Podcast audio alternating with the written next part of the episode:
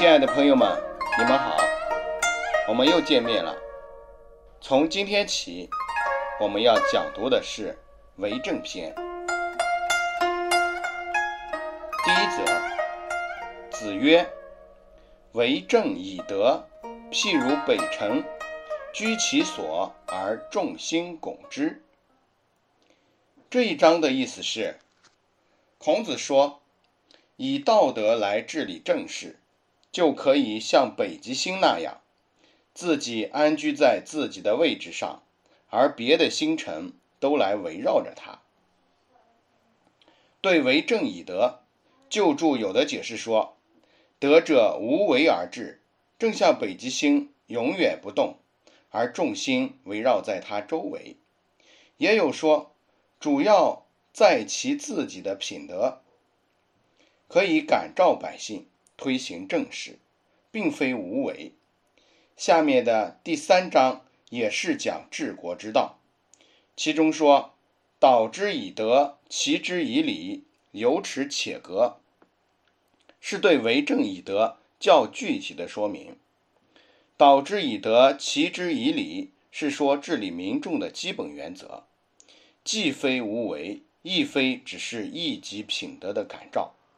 联系起来读。可以完整准确地了解孔子为政以德的思想。第二章，子曰：“诗三百，一言以蔽之，曰：思无邪。”这一章的意思是，孔子说诗三百篇，用一句话来概括，就是思无邪。诗。是孔子教育的重要内容之一。本章是孔子对《诗经》精神的概括。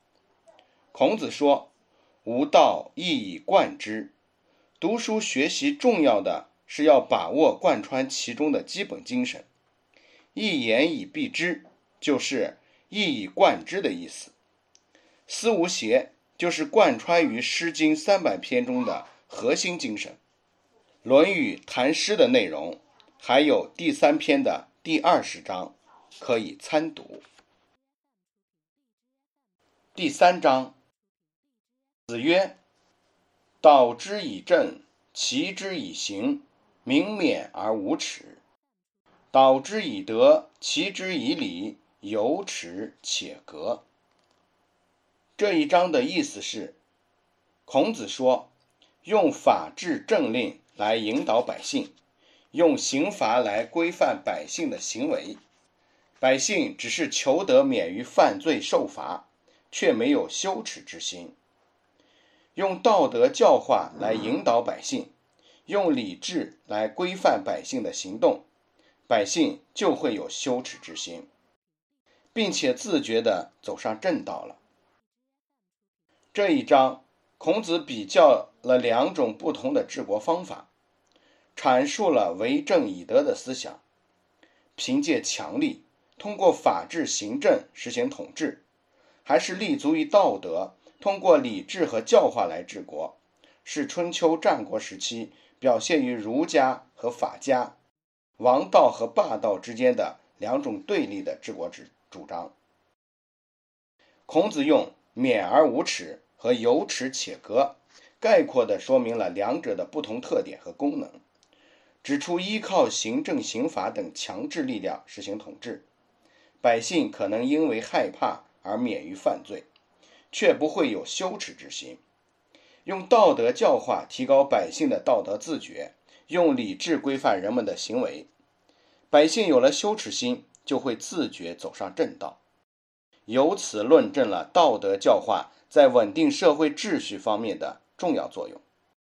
从这个基本认识出发。他主张为政以德，强调以道德教化为治国的基础，把社会秩序的稳定建立在人们道德自觉的基础之上。这一认识基本上是正确的。今天基本的治国方略是依法治国。如何把依法治国和以德治国相结合，是重要的问题。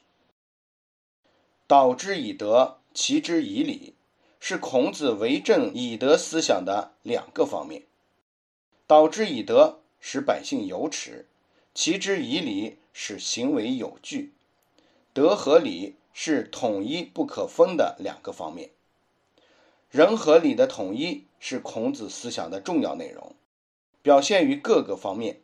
把二者割裂开来，只强调一个方面，忽视或贬低另一个方面，争论孔子思想的核心是仁还是礼，是片面的。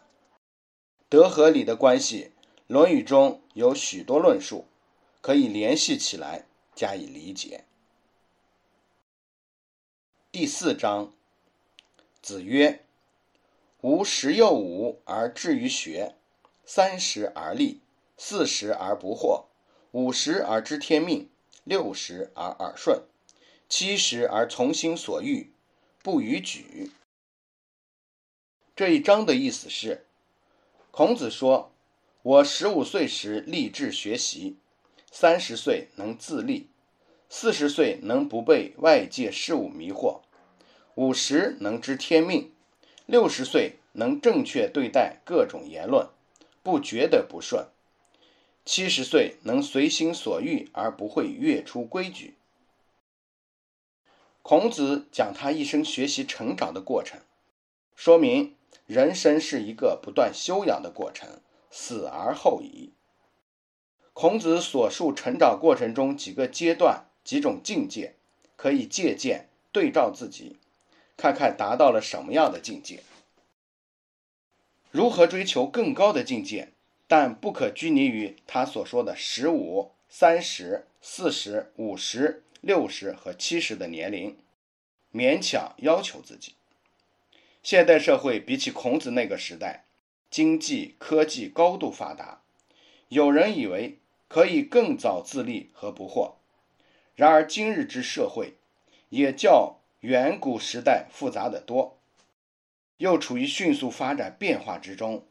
立与不惑也比孔子那时候难多了。面对迅速的发展变化、形形色色、无穷的诱惑和各种思潮的影响，不惑已经不是阶段性的标志，而成为毕生的追求。至于知命、从心所欲、不逾矩，更是难以达到的境界。但应当把它当做激励自己前进的目标，不懈地去追求。总之，学习修养是一个长期的、循序渐进的、死而后已的过程，要活到老学到老，一步步向更高的境界前进，急于求成是不行的。好了，亲爱的朋友们，今天的《论语》讲读就到这里结束，感谢您的聆听，我们明天再见。